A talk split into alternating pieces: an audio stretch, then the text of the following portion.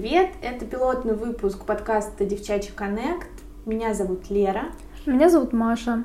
Мы переехали в Санкт-Петербург, и это произошло не случайно, потому что мы поступили в магистратуру СПБГУ на направление медиакоммуникации. Мы пришли из разных направлений, у нас разные специальности были. Я училась вообще в морском институте на технологии транспортных процессов, то есть у меня связано с логистикой. А Лера, ты экономист? Да, да, да, я училась на экономиста. Я когда поступала сюда, э, думала почему-то, что я окажусь одна, то есть буду одной единственной, которая сменила направление. Все остальные будут, ну, либо журналисты, либо рекламщики. У меня были немножко другие страхи, потому что я больше переживала за свой возраст, на, несмотря на то, что я училась там на другой специальности, но я по своей специальности не работала. Я закончила бакалавр 22 года, и три года я работала в творческой специальности. То есть это меня, конечно, не пугало, я понимала, что у меня теории не так много, как, наверное, у людей, которые приходят после журфака, но меня пугал мой возраст, потому что мне 25, и я думала, сейчас приду, а там все такие молодые, скажут, ты, старуха, что сюда пришла?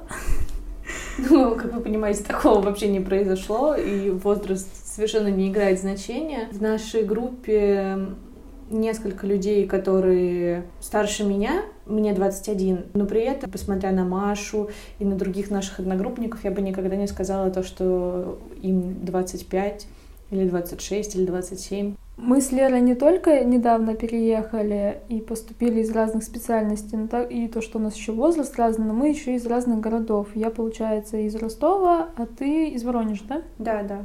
И наши города находятся на юге. Когда мы сюда переезжали, не знаю, как ты, но я столкнулась с колоссальным количеством советов и предупреждений. Мне просто, правда, все мои знакомые говорили о том, что куда ты едешь, там же такой климат а в Воронеже чаще всего тепло и светит солнце. Мне кажется, это какое-то стереотипное мышление. Мне тоже говорили, что я сумасшедшая.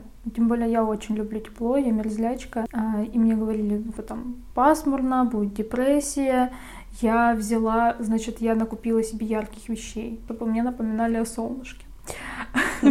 И я ехала прям с витаминами D чтобы мне не было депрессии. Но на самом деле я бы не сказала, что вот именно в зимнюю период или там в осенний прям у нас очень много солнца по сравнению с Питером. Я пока такую сильную разницу не заметила. Ну, я точно заметила то, что здесь температура, несмотря на то, что может быть один и тот же градус в Воронеже и в Петербурге, в Петербурге в этот же градус будет холоднее. В основном это, конечно, связано с ветром, который здесь везде есть, и не каждый день, конечно, но достаточно часто появляется. А в остальном количество солнечных дней почти одинаков, наверное. Ну вот, период осени точно ничем не отличался. С тобой согласна по поводу ветра, то, что я не могу, единственное, что меня здесь смущает, это переменчивость погоды в день. То есть ты можешь выйти, утром будет холодно, одеться тепло, днем потеплее, тебе жарко, тебя может продуть, ты можешь заболеть. То есть вот это, конечно, для меня прям печально. Я не знаю, как к этому адаптироваться.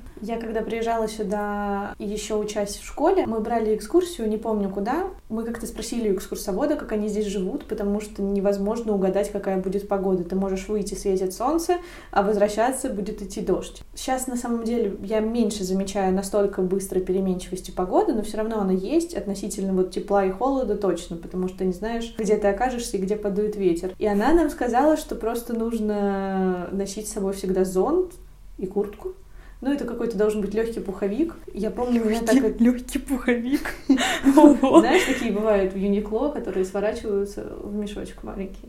Вот мне кажется, что-то такого рода это специально придумано для петербуржцев. Тех, кто здесь живет. Но я помню, что тогда мне так это не понравилось, когда я это услышала, потому что эта идея носить с собой все время зонт пуховик как-то не для меня. На самом деле так забавно, то, что вот ты сейчас говоришь про зонт.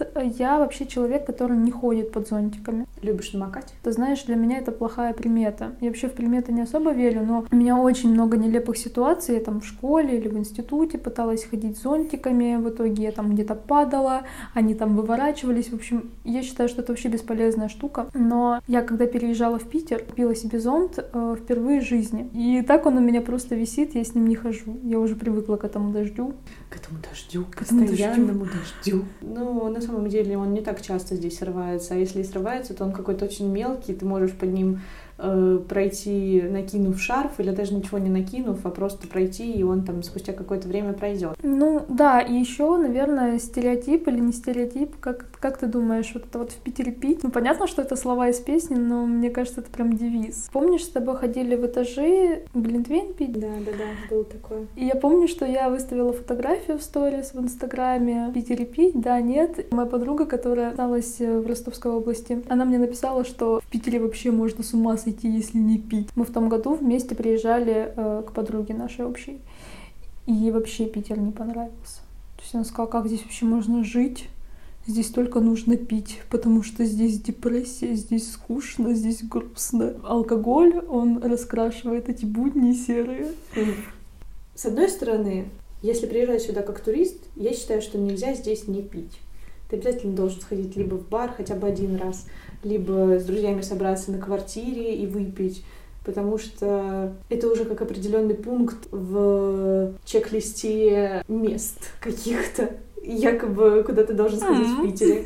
Такое место алкогольное опьянение называется. Но я бы не сказала, что здесь как бы все ходят какими-то пьяными или что-то такое. Такого здесь точно нет. Мы как раз поговорили о стереотипе Питере пить, и сейчас наша рубрика «В Питере жить». Мы хотели бы рассказать сегодня о таком месте, э, которое называется Василий Островский рынок. На самом деле мы не привыкли его так называть, потому что среди всех наших знакомых мы называем его депо, это короче, удобнее и приятнее звучит, наверное, проще произносить. И плюс еще ко всему у них схожие форматы. В депо есть различные рестораны и кафе. Ты можешь выбрать э, любое место, где ты хочешь поесть или попить.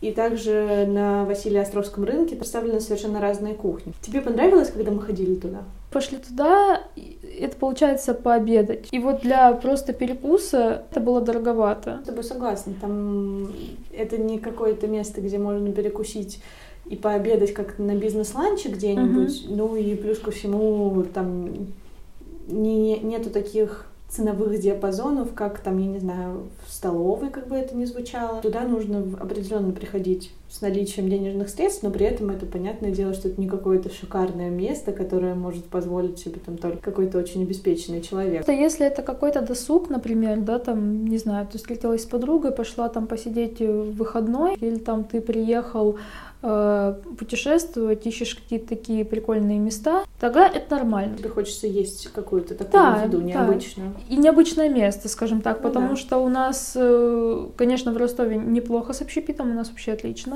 Ну, подобного места я не видела, например. Что-то есть, но не прям такое.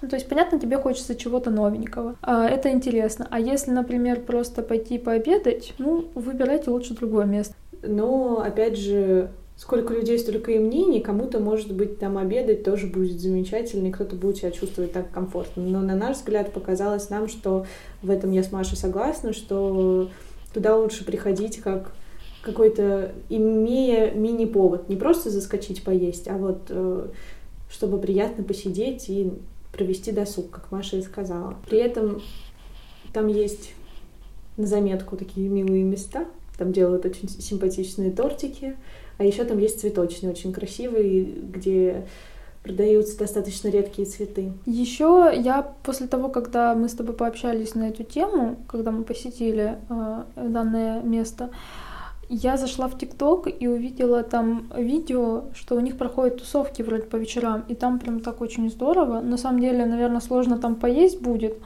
Ну, меня это подкупило, я думаю, надо еще сходить на разведку потусить а там потом уже сделать свое мнение. Да, я согласна с тобой. Это было бы интересно посмотреть на это место в каком-то другом свете и в прямом и переносном смысле.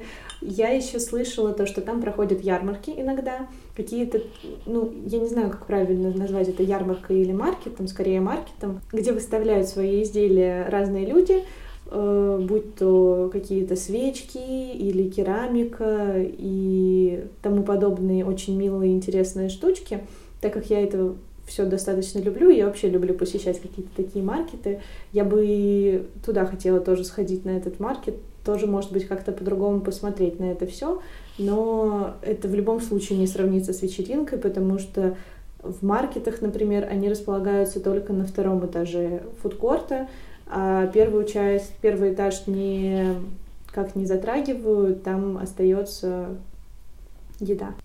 Хочется просто молчать. На этом наша рубрика закончилась. Спасибо вам, что слушали. Пока-пока!